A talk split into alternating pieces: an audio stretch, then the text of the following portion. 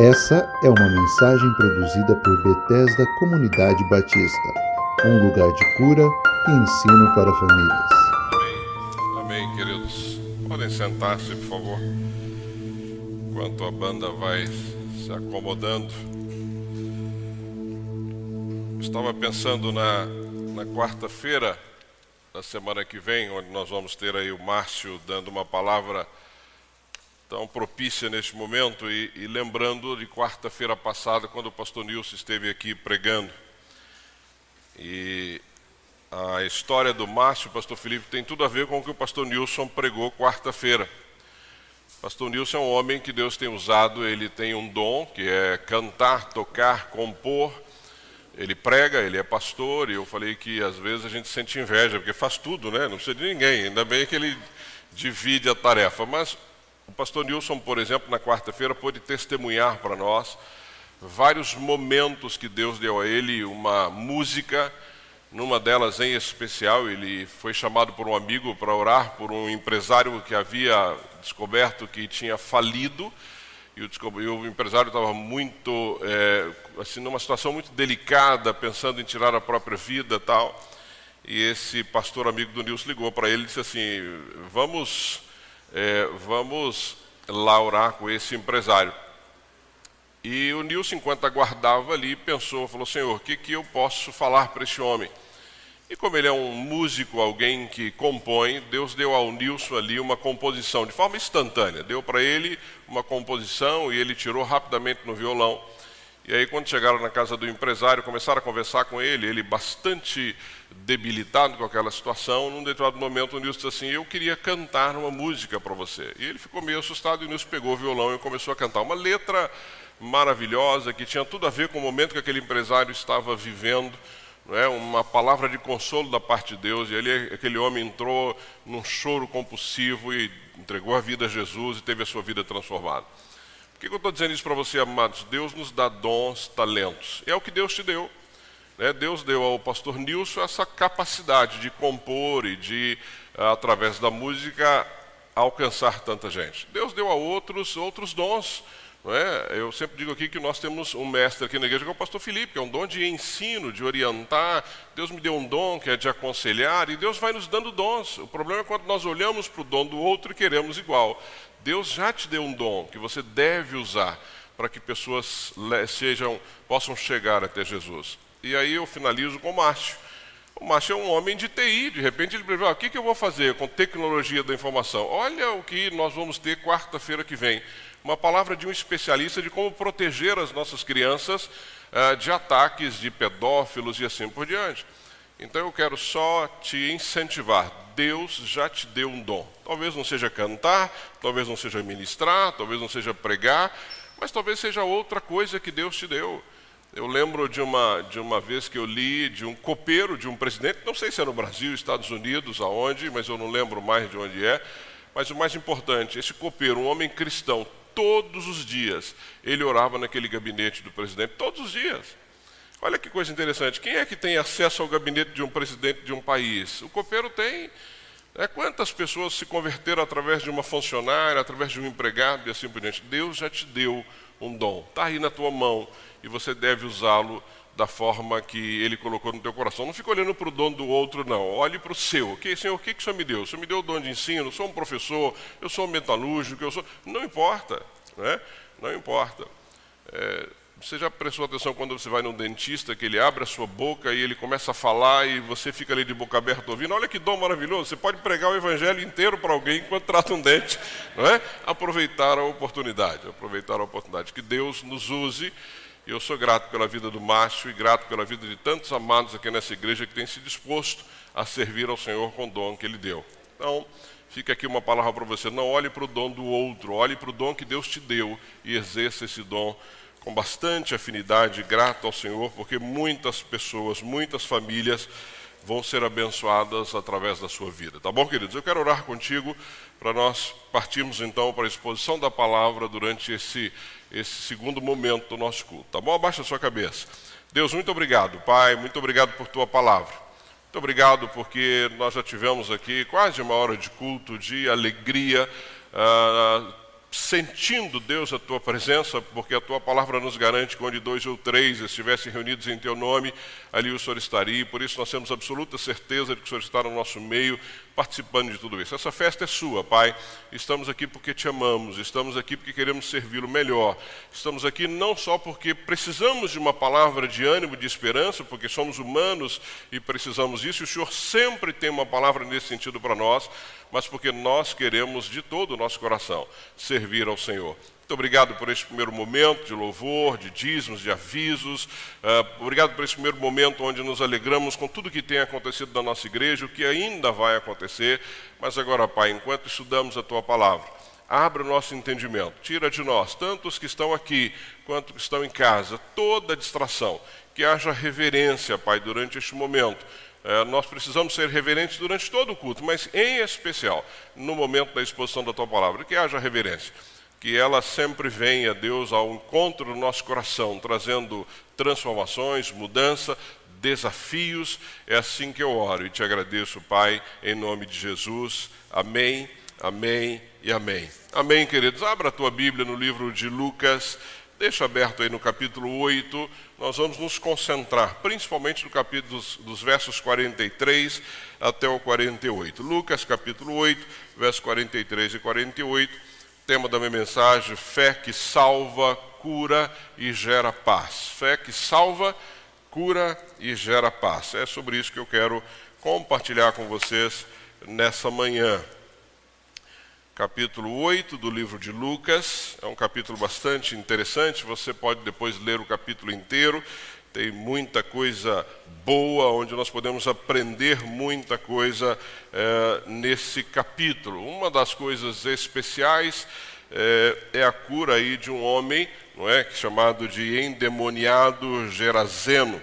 Você vai ver isso aí a partir do verso 26. Né? Jesus e os seus discípulos vão aí para esta região, né, que é uma fronteira da Galileia. E você deve lembrar muito bem dessa história. Quando ele chega ali naquela região, um homem possesso por uma legião de demônios, uh, que ficava ali uh, num, num, num, cemitério e várias vezes uh, as pessoas já tinham tentado ajudá-lo e davam ele roupa e o limpavam e ele rasgava as roupas e completamente demoniado. Quando Jesus chega ali naquela região, Uh, do outro lado do mar da Galiléia, esse homem vem ao encontro de Jesus, claro, reconhecendo quem Jesus era, é? Jesus, ao contrário de muitos, não precisava nem abrir a boca, porque o demônio já sabia com quem estava lidando e que não tinha poder nenhum contra ele. Esse endemoniado então vem na direção de Jesus e pergunta lá, faz um questionamento. Jesus responde. Ele, sabendo que ele tinha que sair daquele homem, pede para ser então, né, que ele pudesse entrar ali em alguns porcos que estavam naquela região e ele então entra naqueles porcos, o demônio, aquela legião de demônios, os porcos se precipitam lá, se jogam lá de cima, morre, causa toda uma comoção naquele momento. Aquele homem que é curado por Jesus tenta segui-lo. É? Eu lembro que o pastor Ed sempre dizia isso, que esse é o primeiro missionário que tem um relato direto aí no Novo Testamento e Jesus ele: Não, não venha comigo, volte para a tua família, volte para os teus amigos, fale aquilo que aconteceu contigo. E ele sempre dizia que esse é o primeiro missionário que foi para o campo missionário. Então, em vez de caminhar com Jesus, esse homem voltou e deve ter impactado aí, claro, seus familiares, amigos, coisa que nós precisamos fazer sempre. Né? Mas o povo daquela região fica mais preocupado com a perca ali financeira, que aqueles porcos haviam né, se afogado no mar ah, e aí vão contra Jesus, criam toda uma confusão, e é impressionante como nós perdemos, às vezes, o foco do milagre e olhamos para os problemas que estão à nossa volta. Né? Jesus acabou ali de curar, de sarar, de libertar um homem que estava completamente possesso mas a visão daquele povo ainda ficou no financeiro, na perda que eles estavam sentindo. Jesus então atravessa com seus discípulos, não é? e é o que nós vamos ver aí. Se você observar a partir do verso 40 ah, do capítulo 8, ah, nós temos aqui, ao regressar então Jesus, ao regressar desta região, ao atravessar de novo o mar da Galileia, e eu vou começar lendo do 40, não vai estar para você na tela, mas você acompanha na sua Bíblia. Ao regressar, Jesus a multidão o recebeu com alegria, porque todos estavam esperando. Olha que interessante. Todos estavam esperando, porque a notícia sobre Jesus já havia corrido. Todo mundo já sabia o que Jesus estava fazendo. Já havia ali uma grande multidão, ao contrário eh, de alguns momentos antes, que ele tem que sair dali porque o povo estava um pouco chateado com a perda. Aqui não, o povo estava esperando. Eis que veio um homem chamado Jairo, que era chefe da sinagoga, e prostrando-se aos pés de Jesus, lhe suplicou que chegasse até sua casa pois tinha uma filha única de uns 12 anos que estava à morte. Eu gosto muito da ideia dos encontros de Jesus, por isso que eu, eu sempre penso que os nossos encontros, amados, eles precisam ser encontros que levam transformação de vida. Então, quando alguém me fala que vai ter um encontro com alguém ou vai visitar alguém, este encontro tem que trazer algo de especial, porque Veja, se nós somos embaixadores de Cristo, se nós somos discípulos de Jesus, se nós somos portadores das boas novas, os nossos encontros precisam trazer algum tipo de transformação, porque os de Jesus trazia. Toda vez que Jesus encontrava com alguém, a vida daquela pessoa não era mais a mesma. Então aqui não é o foco da minha mensagem, mas ele se encontra com Jairo, um homem importantíssimo naquela região. Não é? E a vida de Jairo, da sua filha, e com certeza toda a sua história uh, foi transformada. E aí o texto continua, que é onde eu quero focar com vocês a partir então do verso 43, que é um outro encontro furtivo aí da parte de alguém com relação a Jesus que trouxe uma transformação de vida. A partir do 43 diz assim: certa mulher que havia 12 anos vinha sofrendo de uma hemorragia e a quem ninguém tinha podido curar e que gastara com os médicos todos os seus haveres, veio por trás dele, lembrando que Jesus estava no meio de uma grande multidão que o esperava, veio por trás dele, lhe tocou a orla ou na orla da veste e logo se lhe estancou a hemorragia. Mas Jesus diz: Quem me tocou? Ele faz essa pergunta. Como todos negassem, Pedro com seus companheiros, disse: Mestre, as multidões te apertam e te oprimem, e dizes: Quem me tocou? Como é que nós vamos saber quem te tocou? Né? Contudo, Jesus insistiu, aí no verso 46, Alguém me tocou porque senti que de mim saiu poder.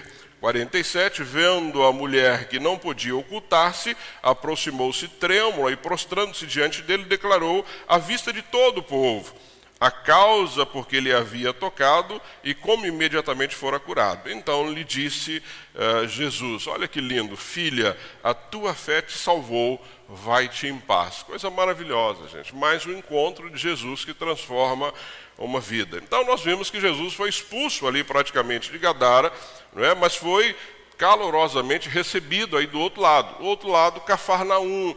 Quando Jesus então chega a Cafarnaum, esse povo todo está aguardando, né? e aí as pessoas chegavam para ele, muita gente ali o tempo todo ah, do lado de Jesus, acompanhando Jesus. E nós vemos aqui, então, nesse texto, esquecendo lá o endemoniado, que é só uma menção que eu fiz, Uh, mas temos duas figuras que nós podemos pensar aqui neste texto: Jairo e esta mulher com hemorragia há 12 anos. E olha a diferença de um para o outro, que a gente, só para a gente entender isso. Jairo era líder da sinagoga, ou seja, um líder extremamente importante ali naquela região, enquanto essa mulher era uma mulher anônima. Ninguém conhecia aquela mulher. A, a Bíblia nem fala o nome dela, não tinha ali, não foi dado a ela um nome. Eu, eu fico imaginando, e eu já já preguei nesse texto outras vezes, eu fico imaginando a diferença uh, de encontro ali, não de Jesus, mas a diferença de encontro com a comunidade ou com ali o povo reunido. Eu fico imaginando que quando Jairo então vem na direção de Jesus, porque se você observar outros nos outros evangelhos, talvez você tenha um pouco mais de detalhe a esse respeito, mas se você pensar que Jairo, um homem conhecido, um líder conhecido. Eu acredito que Jairo ali fosse alguém que todo mundo soubesse. Essa era uma região não tão grande. Então, um líder de uma sinagoga era alguém muito conhecido entre os judeus.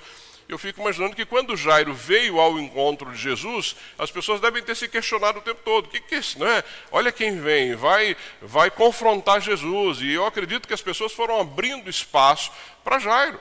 Ao contrário dessa mulher, Jairo não precisava pedir licença. Com certeza, todo mundo que estava ali ia abrindo espaço para Jairo, porque ele era um líder reconhecido, alguém com autoridade naquela região, alguém com certeza com poder financeiro muito grande, não é? era um homem que devia ser acompanhado sempre de muita gente. Jairo vem na direção de Jesus.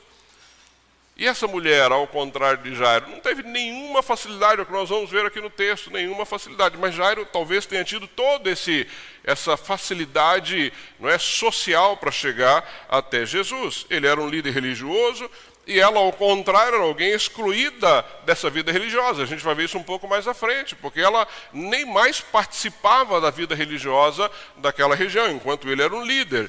Não é? Jairo era rico, eu disse isso aqui, ela, ao contrário de Jairo, não tinha mais nada. O próprio texto diz que ela havia perdido tudo, ela havia gastado tudo que tinha, tentando então resolver aquele problema que ela tinha é, com essa hemorragia. Né? Jairo conviveu com a sua filha por 12 anos, que estava à morte. E se você observar no texto, esta mulher lutava contra essa hemorragia há exatos 12 anos. Então, enquanto Jairo curtia a sua filha, não é? quem é pai aqui e mãe sabe o que significa isso, esta mulher lutava então com um problema sério, que era uma hemorragia uh, que não parava. Jairo, de novo, faz um pedido público a Jesus, porque quando ele chega na presença de Jesus ali, com certeza todo mundo abriu espaço, ele se prostra não é, na presença de Jesus, aí também no, numa postura de humilhação, de reconhecer quem Jesus era, e ele clama pela filha. E essa mulher, como é que ela vai até Jesus? Ela vai ali de uma forma furtiva, não é, silenciosa, de uma forma anônima. E se você observar a sequência do texto, quem Jesus atendeu primeiro? A mulher. Ele para quando Jairo ele está indo para a casa de Jairo. Ele para e diz: Não, alguém me tocou, de mim saiu virtude. Ou seja, ele se volta para o excluído, ele se volta para alguém que não tinha nome, ele se volta para alguém que não tinha nenhuma notoriedade uh, naquele lugar. Amado, isso é tremendo.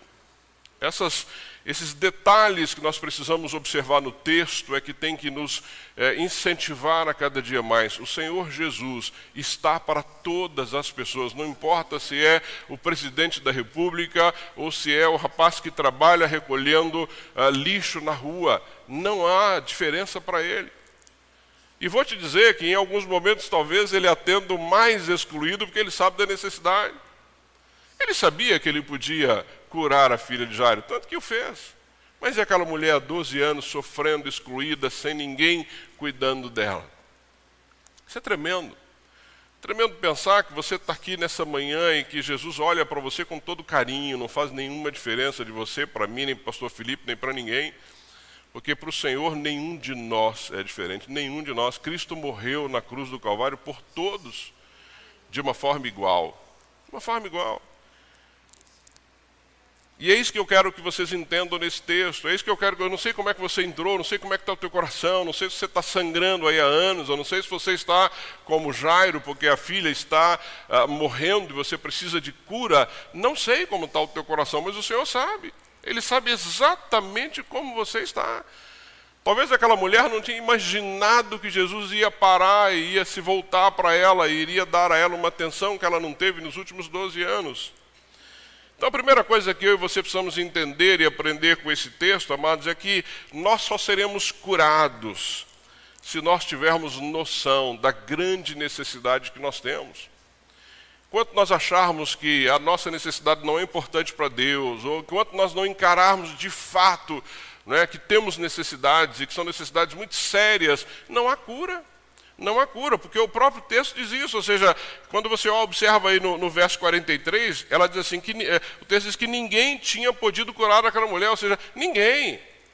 Ela deveria, deveria ter tentado todas as formas, todas as coisas, e gastou tudo que tinha, mas ninguém. O texto diz assim: olha, ninguém tinha podido curá-la.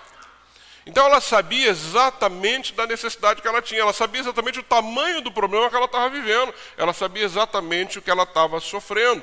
Doze anos tentando se curar, doze anos buscando uma cura, uma, uma, uma, frustração, esperança frustrada. Quantas vezes aquela mulher talvez tenha achado que seria curada ou que alguém resolveria o problema, que o médico traria uma solução para a sua vida e absolutamente nada.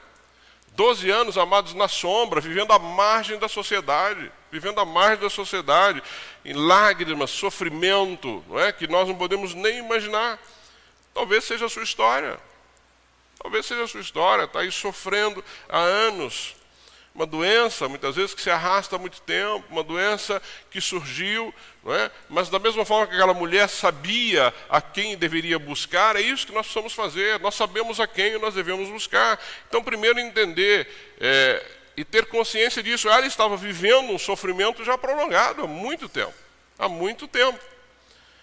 não tinha mais esperança. O próprio texto diz isso, que ela já tinha gasto tudo que ela tinha. Não é? Agora, interessante, se você pensar bem, apesar de 12 anos de sofrimento e não tinha mais recursos, essa era uma mulher batalhadora batalhadora, ela não ficou ali parada, não se entregou, ah, eu não tenho mais, tenho mais jeito para minha vida, vou ficar aqui prostrada numa cama. Não, essa mulher não era passiva, pelo contrário, era proativa. Ela tomou a primeira iniciativa de tentar os recursos que ela tinha. Quais os recursos? Ir nos médicos, usar o dinheiro que eu tenho, procurar uma cura porque eu estava sentindo, ou seja, ela não ficou ali esperando, ela correu atrás da solução. E aqui, amados, vai uma palavra de gratidão pela vida das mulheres. Eu sei o quanto as mulheres são batalhadoras. Eu sei o quanto são batalhadoras. A Toninha às vezes fala assim, Wilde, você às vezes pega pesado com os maridos. Eu, eu pego pesado com os maridos, porque eu sei qual é o nosso papel. Mas eu sei o quanto as mulheres são batalhadoras. Eu sei quantos relacionamentos só estão em pé hoje porque as mulheres tomaram a iniciativa de procurar ajuda. E as mulheres são assim, elas não têm dificuldade em sair, em batalhar, e crescer, e produzir. E se o homem, o marido entender isso, ele é abençoado, grandemente abençoado. Deus dotou as mulheres de uma capacidade de não ficar aguardando, de não ficar esperando. Mulher não consegue viver mais ou menos. Não consegue. Mulher não consegue viver num casamento, ah, está tá mais ou menos. Não, tem que estar tá bom. Mulher não consegue ver uma situação que precisa ser resolvida e esperar para depois. Não consegue. Então, aqui fica uma palavra olhando para essa mulher que é a mais pura verdade. E aqui um comparativo com Jairo de novo. O que, que Jairo fez? Foi de frente com Jesus, chegou lá, ele tinha essa capacidade. A mulher não, olha que batalhadora. Eu vou, se eu chegar lá, se eu conseguir tocar nas vestes dele, eu sei que ele vai me curar. Não ficou aguardando, é isso. Uma doença crônica, uma doença grave, uma doença que havia debilitado essa mulher, ela vivia debilitada, não tinha mais dinheiro, não tinha recurso, não tinha mais nada. Não tinha mais nada. Mas ela tinha consciência de que se chegasse até Jesus, ela poderia ser curada, perdia sangue diariamente, ou seja, eu acredito que essa mulher devia ser anêmica, devia ser fraca, não, não, talvez não tivesse nem muita força para fazer as coisas, não é? mas ela não deixou se levar por isso, né? ela entendeu que ela poderia chegar até Jesus e ser curada. Amados, o sofrimento dessa mulher sangrando, ele trazia para ela terríveis separações, segregações. Se você entender um pouco da sociedade judaica da época, você vai ver o que significava para essa mulher ficar sangrando diariamente, ou seja, ela vivia completamente excluída.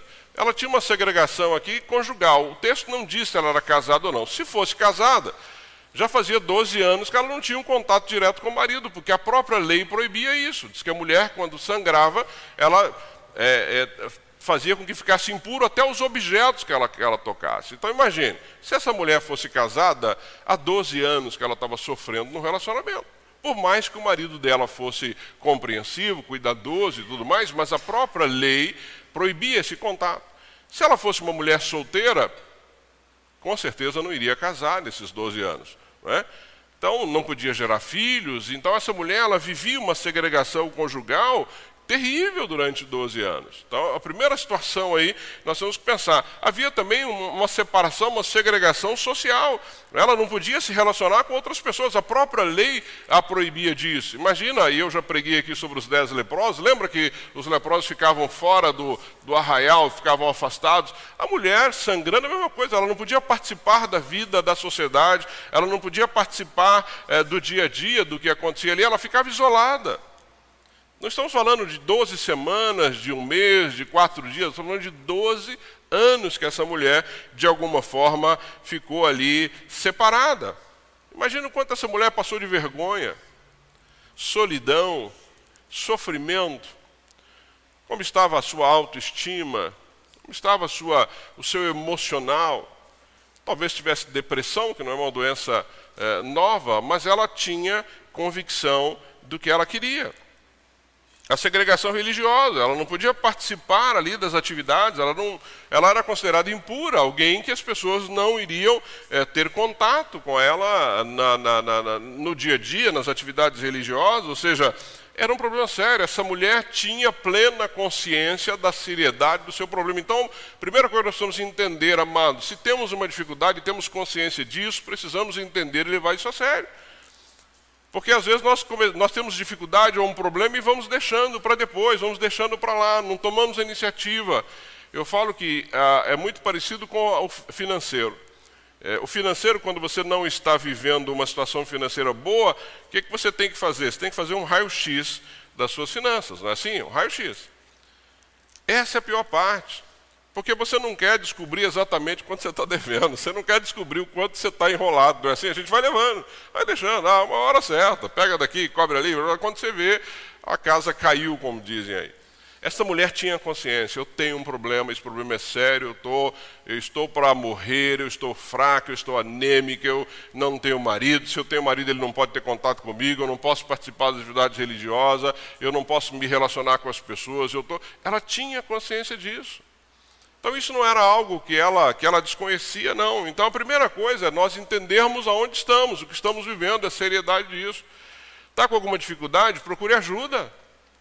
As coisas não estão boas, não permita que elas continuem. Há solução em Jesus. Amados, nós, crentes em Jesus, precisamos entender isso. Há solução, não há nada impossível para Deus. Nós sofremos porque queremos, porque queremos continuar sofrendo, mas há solução. Se nós aplicarmos não é, aquilo que a palavra determina, há solução. Há solução.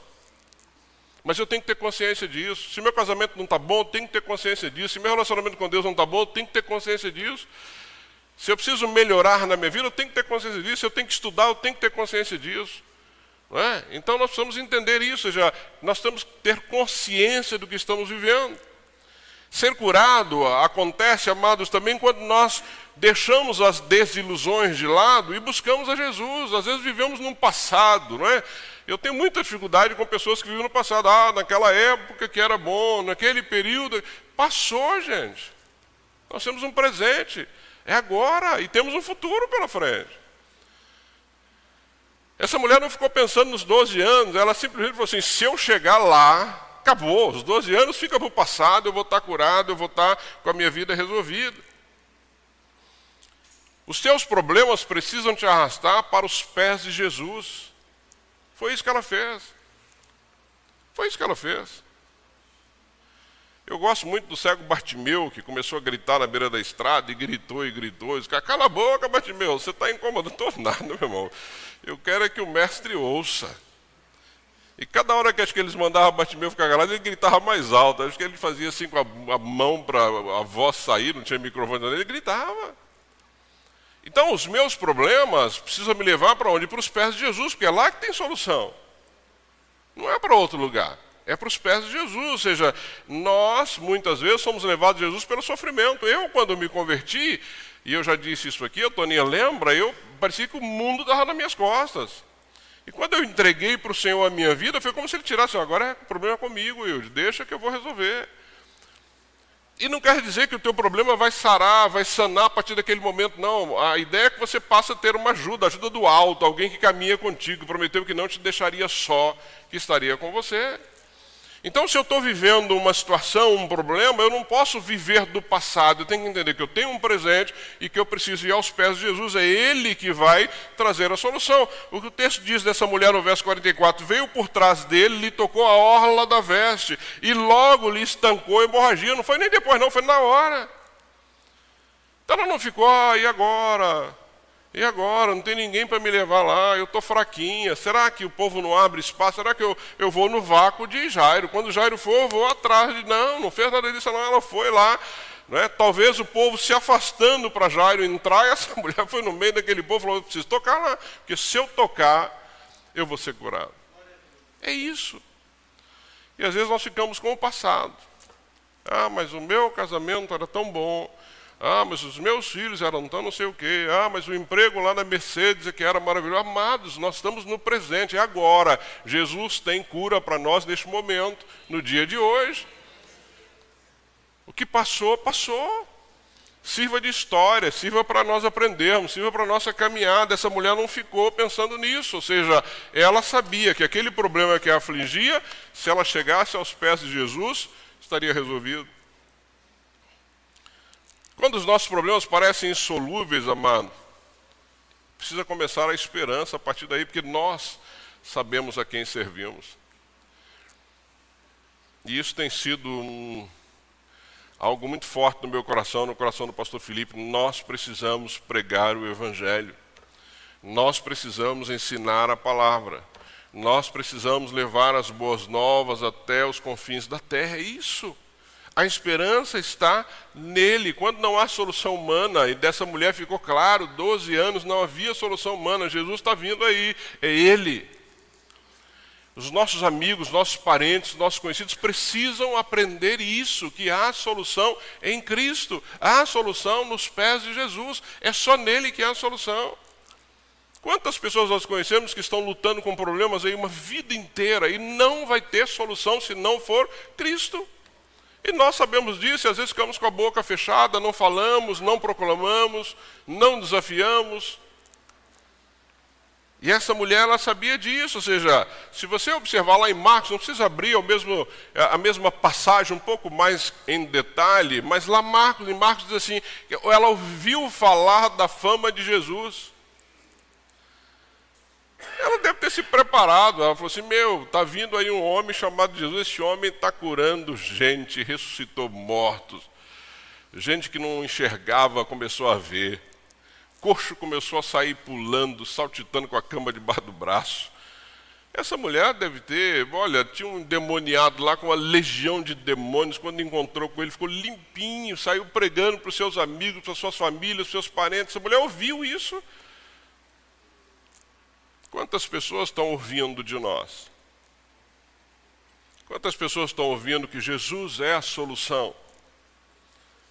Quantas pessoas vêm para nós para contar um problema e nós estamos tentando dar a eles uma solução que não seja Cristo? Começa por Cristo, amados, não tem outra forma. Se a pessoa não entregar a vida a Jesus e começar a caminhar na direção dele, não tem. Você pode dar aí as melhores soluções humanas. Essa mulher tentou de tudo e não foi curada enquanto não tocou na orla da veste de Jesus. Jesus está curando, Jesus está salvando, Jesus está libertando, foi isso que ela ouviu. Ela ouviu sobre isso e não ficou parada. Ela, ela falou assim: olha, o meu problema já está claro, não há solução para o meu problema humano. Não há médico, não há nada que ninguém possa fazer. Mas ouvi falar de um homem chamado Jesus que está vindo para cá, está atravessando aí o mar da Galiléia. Ele vai chegar aqui. Ele vai chegar. Imagina que aquela mulher chegou e viu toda aquela multidão. Se ela fosse uma mulher desanimada, falou: ah, como é que eu vou chegar nele, né? Ó, oh, está lá no meio Olha quanta gente está em volta dele. Eu sou uma mulher fraquinha. Não, é? não ficou pensando nisso, não ficou pensando nisso. Então creia nisso, amados. Quando tocarmos a veste de Jesus, vai haver cura. Vai haver cura, porque lá está a cura, é em Jesus que está a cura das nossas enfermidades. Quem me tocou? Ele pergunta: quem me tocou? E aqui nós podemos aprender algumas coisas de forma muito objetiva. Primeiro, essa mulher, ela teve ali com Jesus um toque intencional. Ela pretendia tocá-lo, não foi por acaso.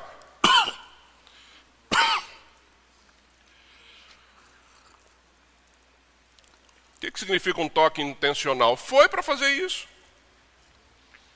Ah, Jesus está passando aqui, opa, consegui tocar na veste dele. Fui... Não, não foi isso. Ela foi para lá sabendo que ela tinha que fazer isso. Amados, a nossa relação com Cristo ela tem que ser intencional. Eu preciso também dar um passo na direção. Eu preciso me esforçar para tal. Eu preciso orar mais, eu preciso ler mais, eu preciso buscar mais, eu preciso servir mais, eu preciso estar mais na presença. É intencional.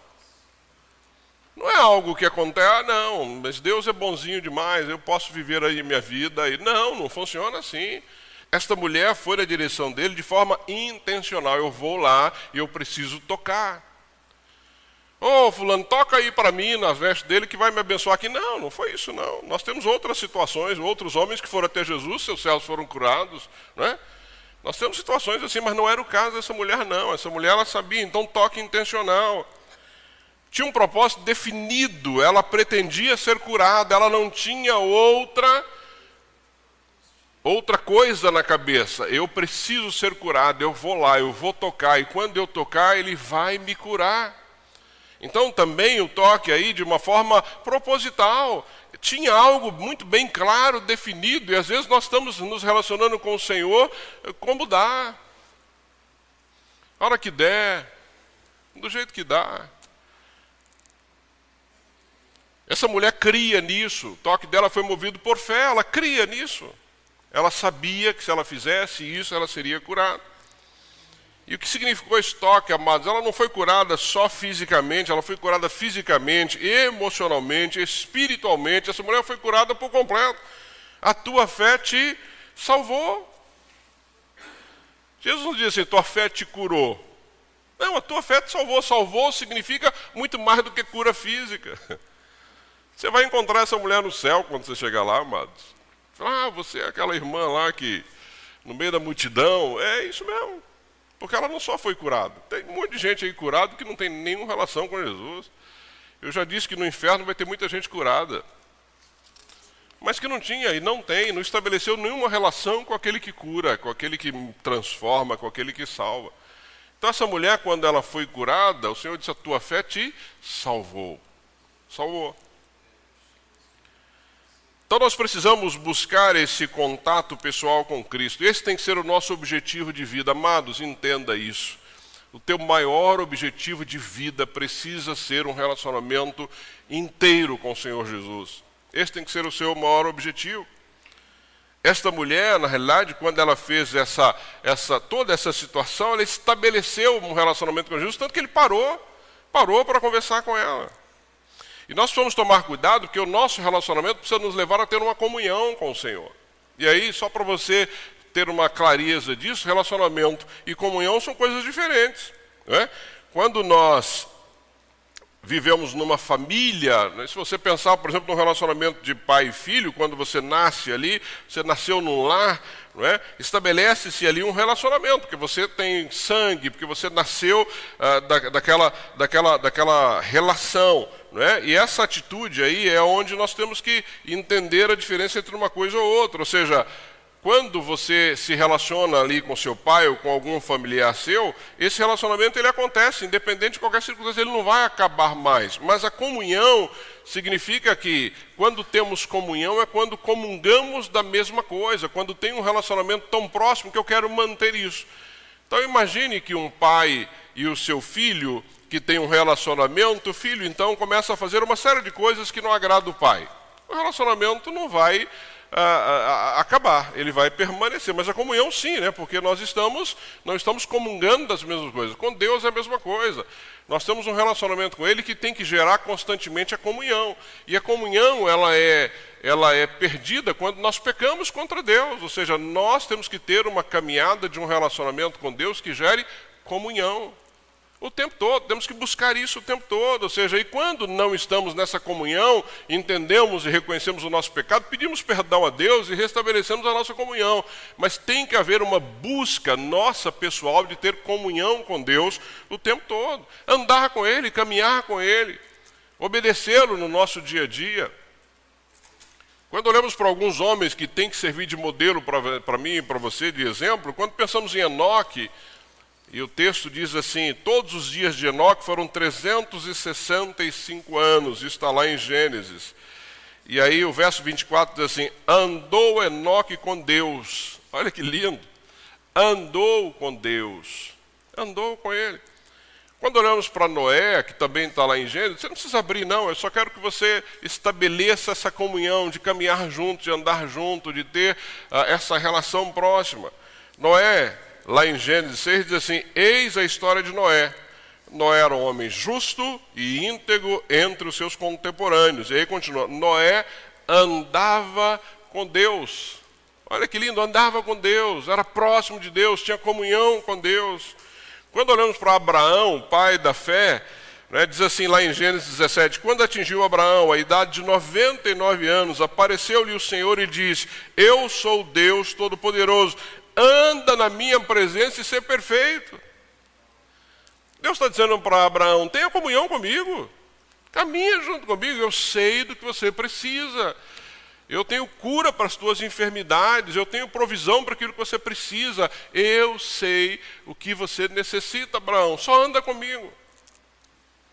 Mas andar com Jesus significa andar todos os dias, toda hora, todo momento. Não é só quando eu estou numa luta ou quando a coisa está bem, não é andar com Ele. Significa isso. E quando olhamos para esta passagem que nós estamos analisando aqui, muitas pessoas talvez tenham ali comprimido Jesus, não é assim? Estava no meio da multidão, deve ter sido ali empurrado de um lado para o outro. Agora, quantos tocaram de fato em Jesus? Quando olhamos para esse texto, só aquela mulher. Quantas pessoas estão vivendo dia a dia nas igrejas, andando conosco e não tocam em Jesus?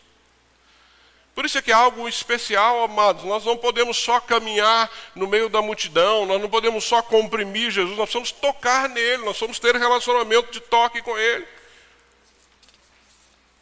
Quantas pessoas estão nas igrejas hoje em dia que não têm esse toque, não entenderam ainda, que precisam tocar nas vestes de Jesus, gerar uma comunhão, caminhar com Ele. Nós estamos vivendo muitas vezes um costume. Qual é o meu costume? Ir à igreja. Qual é o meu costume? Não, domingo eu não abro mão, pastor. Domingo, 10 da manhã, eu estou na igreja todo domingo. Virou costume. Virou hábito.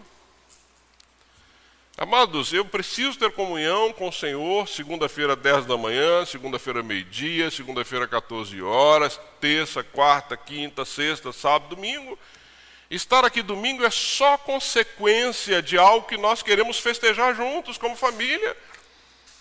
Estar reunido aqui de domingo é fundamental, eu tenho dito isso e vou reafirmar, é fundamental para a tua caminhada cristã.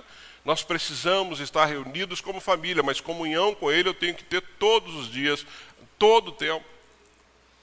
Eu não posso ser mais um no meio da multidão que comprimiu Jesus e não tocou. Não tocou. Às vezes nós oramos, mas não tocamos Jesus pela fé. Participamos da mesa, comemos ali do pão, comemos, tomamos do suco, mas não tem comunhão com Cristo. No dia a dia fica claro que não tem comunhão com Cristo são batizadas, cumprem os, os, as ordenanças, é? mas cantam, oram, louvam, mas não toca, não tem, não tem comunhão, não tem vida, não anda com Ele, não caminha com Ele, não conhece de fato. Precisamos estar atentos a isso, amados. Não podemos ser simplesmente uma multidão que comprime Jesus e não toca. O meu desafio é para que nós sejamos igual essa mulher, que tocamos as vestes de Jesus, que entendemos o que significa, que queremos caminhar com Ele, queremos servi-lo, queremos obedecê-lo. Essa mulher tocou em Jesus sobre grandes dificuldades. Eu já disse isso aqui. Quais dificuldades que nós temos hoje para caminhar de fato com Jesus? Nenhuma. Nenhuma. Se morasse no Afeganistão, talvez você tivesse nesse momento sem saber o que fazer da sua vida. No Irã, né? na China, na igreja perseguida da China, que cresce assustadoramente, chamada igreja subterrânea. Na China, as pessoas são batizadas numa banheira de hotel, sem uma Bíblia, sem nada, porque é proibido. Olha que coisa recebe uma folha da Bíblia e a pessoa fica lendo aquele pedaço ali na, na expectativa de um dia ter acesso a uma outra parte da Bíblia. Quantas Bíblias nós temos em casa? Eu tenho aqui na minha sala um monte. Se você precisar e não tiver, passa lá, está cheio. Onde o Felipe, a sala do Felipe está várias Bíblias.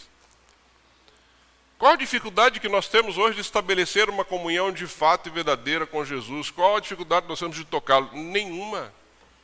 Nenhuma. Você é jovem nessa igreja, tem um culto jovem. Você é mulher, tem o culto das mulheres. Você tem os cultos de domingo. Você tem as reuniões de quarta-feira. É? Você tem acesso aos pastores, tem acesso aos irmãos. Seja, qual a dificuldade que nós temos hoje de viver uma vida e de tocar nas vestes de Jesus? Nenhuma. Ah, pastor, hoje o dia está chuvoso. Ontem eu orei, falei, oh Deus, que não tenha chuva amanhã de manhã, porque no sábado foi ontem foi chuvoso. Tivemos uma reunião aqui de manhã, chegamos aí na chuva. Porque chuva hoje faz com que as pessoas não venham à igreja. Frio faz com que as pessoas não venham à igreja. Calor faz com que as pessoas não venham à igreja. Dormir tarde no sábado faz com que as pessoas não venham à igreja. Então, para nós, pastores, às vezes é um. Você fica com o coração partido. Fala, meu Deus, mas qual a dificuldade? Quando eu olho para essa mulher aqui, eu fico assustado. Nenhum de nós aqui teve que se arrastar para lugar nenhum. Nenhum de nós aqui está fraco o suficiente para falar, não vou à igreja porque eu estou sangrando há 12 anos. Mas essa mulher não se deixou levar por isso. Tocou em Jesus secretamente. Sou de holofote, de alguém anunciando, ó, oh, abra um caminho, está chegando uma mulher que está há 12 anos é, sangrando e agora. Não, essa mulher foi ali de forma secreta, tocou em Jesus. Amados, não espere que a sua esposa, que o seu esposo, que seus filhos busquem a Jesus, busque você. Isso é algo individual. A tua vida, se você estiver buscando a Jesus, se você estiver tocando as vezes Jesus, a tua vida vai impactar a sua família. Nós estamos vivendo outro momento hoje que é ou está todo mundo junto ou não tem ninguém, eu não entendo mais isso. A Toninha foi quatro anos para a igreja sem mim. Quatro anos. Quatro anos. E eu brincava, às vezes fazia chacota, a proibia de me chamar, levava na porta da igreja quando não tinha nada mais importante para fazer, ela lembra disso. Buscava quando não tinha um vôlei para jogar. Hoje já me converti, gente. Jogo vôlei só no momento que não atrapalha a minha vida. Mas ela viveu isso, e eu sempre disse isso e vou dizer: o que me impactou foi a vida dela. Não foi o pastor pregando, não foi o missionário, foi a vida dela que me impactou. Mas hoje não. Ah, pastor, hoje minha mulher não, não levantou muito bem, nós ficamos em casa. Pelo amor de Deus, meu irmão. Tem carro, pode pegar um Uber, não é? Tem todas, mas não. Então, o que essa mulher fez aqui, ela não ficou esperando, ela foi. E aqui fica uma palavra para você então, ou seja, não fique esperando pelos outros, faça a tua parte, que a tua parte vai impactar os outros. Claro que nós queremos estar juntos. Eu fico manco quando a Toninha não vem comigo. Eu falo, poxa, Toninha, sem você é tão ruim, mas eu preciso estar. Se ela não está bem, eu venho. Não é porque eu sou pastor, porque eu quero estar junto, porque eu quero estar na comunidade, porque eu quero estar com a minha família da fé, porque eu quero estar juntos.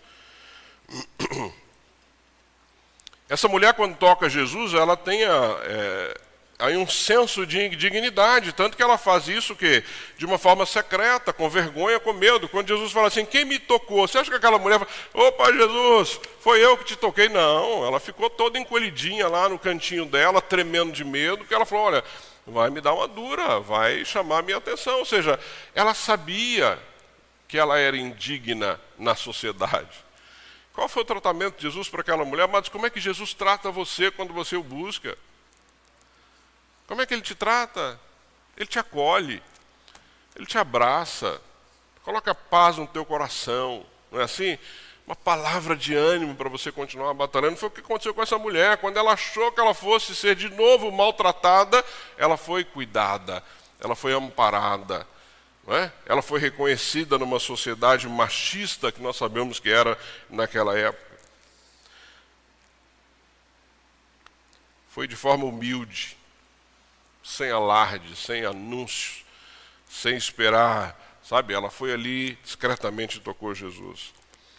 Então, amados, aqueles que tocam Jesus com fé de todo o seu coração, não tenham dúvida de que a cura da alma, do espírito, do físico, do emocional. Jesus pode curar, Jesus pode curar. Ela foi imediatamente curada e ela foi completamente curada. Não foi só assim. Jesus falou assim: ó, oh, é, está estancado aí essa sua, esse seu sangramento. Não, ela foi curada por completo. Eu fico imaginando aquela mulher nos dias seguintes ali, imagina, cheia de vida, cheia de vigor, com vontade de falar o que aconteceu na sua vida, como ah, ah, ah o endemoniado, o ex-endemoniado lá atrás, que deve ter saído contando para todo mundo o que tinha acontecido com ele. Só que às vezes nós somos curados e isso fica entre nós. Ou seja, o Senhor cura a nossa alma, cura o nosso emocional, cura o nosso físico e fica aí. A gente guarda para nós numa caixinha como se isso devesse ser um segredo. Não, pelo contrário. Nós temos que falar sobre isso, ou seja, precisamos testemunhar esse respeito.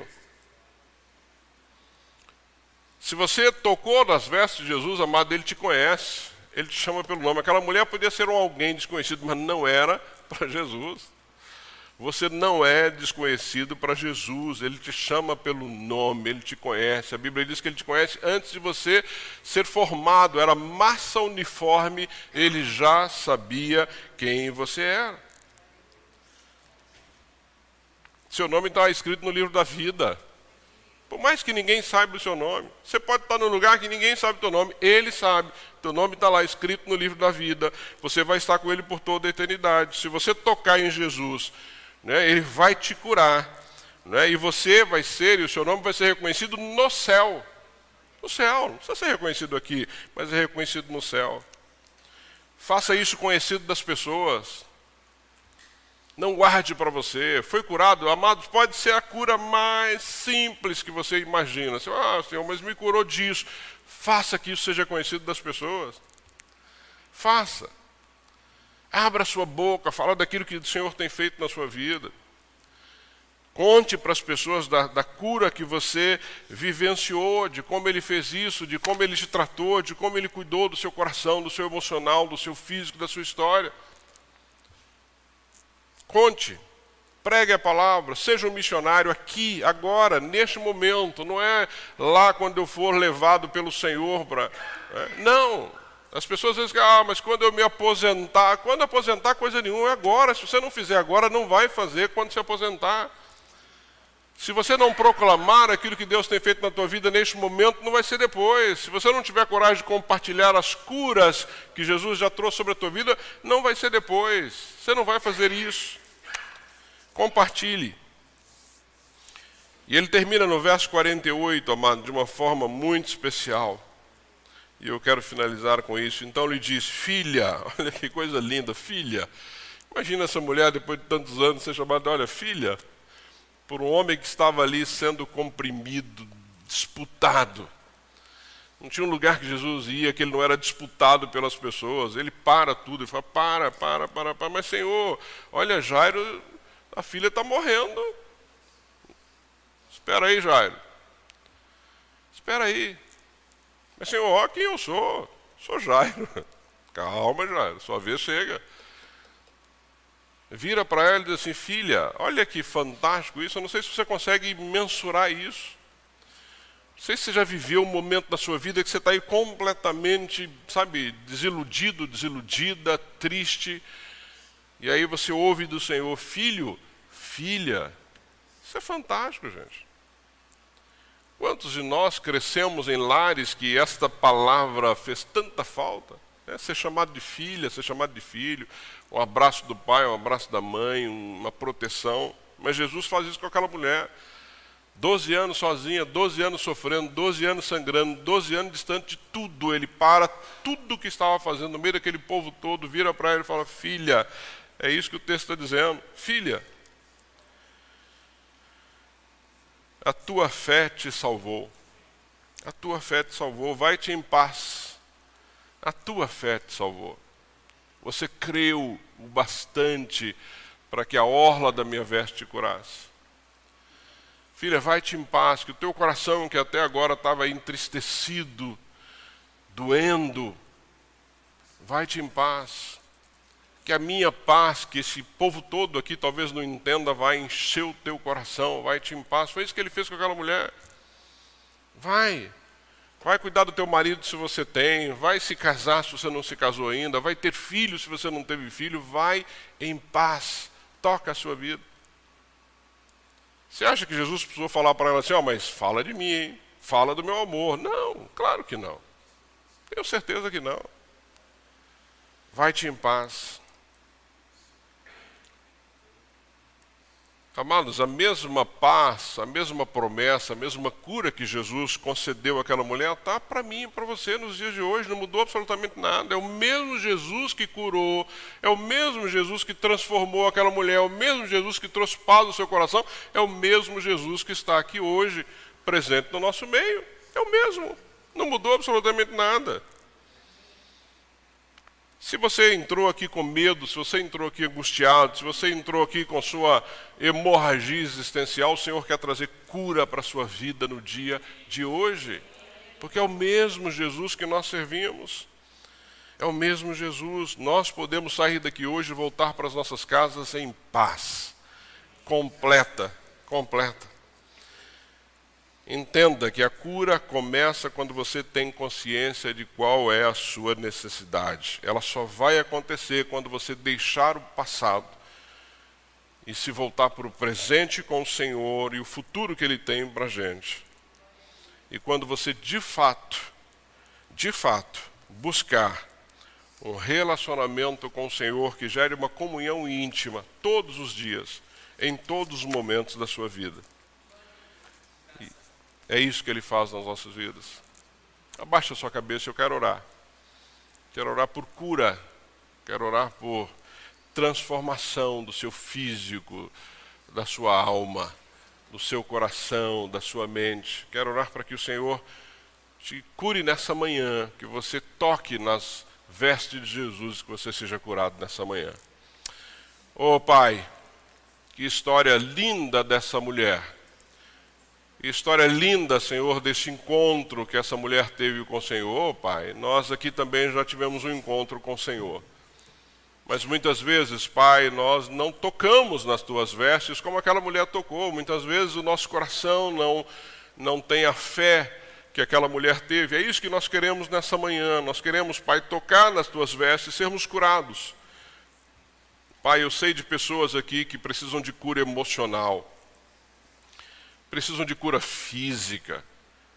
Oh Pai, venha sobre o teu povo nessa manhã, venha sobre a tua igreja, visita cada um aqui nessa manhã, traz cura da tua parte para os nossos corações.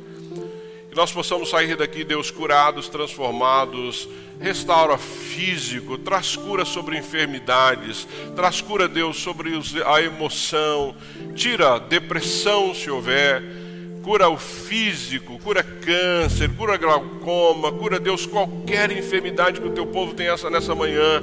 Que nós possamos sair daqui, Deus, curados pelo Senhor, que é aquele que pode curar, que é aquele que pode transformar, que é aquele que pode dar vida.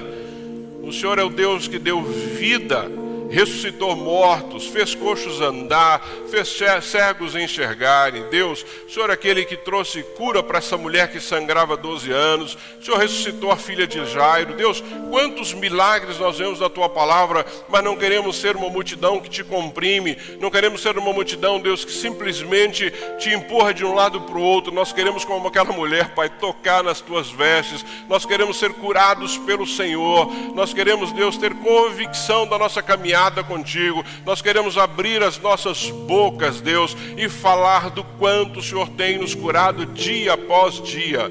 Por isso, essa é a nossa oração nessa manhã, orando a um Deus que é o mesmo Deus que há dois mil anos atrás, através de Jesus, levou essa mulher a uma transformação. Transforma, Pai, o teu povo nessa manhã. Visita, Senhor, aqui e aqueles que estão em casa, os que estão precisando de cura nessa manhã. Visita o coração, visita o físico, visita a mente, visita a história. Cura, Pai, em nome de Jesus. Nós queremos continuar tocando nas tuas vestes. Nós queremos, Deus, continuar servindo ao Senhor através de um relacionamento sincero, saudável, diário, em todos os momentos da nossa vida. Oh Pai, nós te agradecemos porque conhecemos o Senhor. Nós te agradecemos, Pai, porque da mesma forma que aquela mulher, alguém no meio da multidão, mas o Senhor sabia exatamente quem era, o Senhor nos conhece. Obrigado, Pai, porque o nosso nome está escrito no livro da vida. Obrigado porque o céu sabe quem nós somos. Portanto, Pai, cura o nosso físico, cura a nossa alma, cura o nosso coração, cura a nossa mente nesta manhã. Nós te agradecemos, Pai, porque o Senhor é um Deus bom. Nós te agradecemos porque a tua palavra diz que o Senhor não resiste a um coração contrito. É isso que nós estamos fazendo aqui nessa manhã, como comunidade Batista Bethesda, neste lugar. Continua a mudar, a transformar e a moldar as nossas vidas. É assim que eu oro, Pai. Muito, mas muito agradecido ao Senhor pela tua palavra, que nos traz esperança, que nos traz cura, que nos traz paz. Eu oro em nome de Jesus. Amém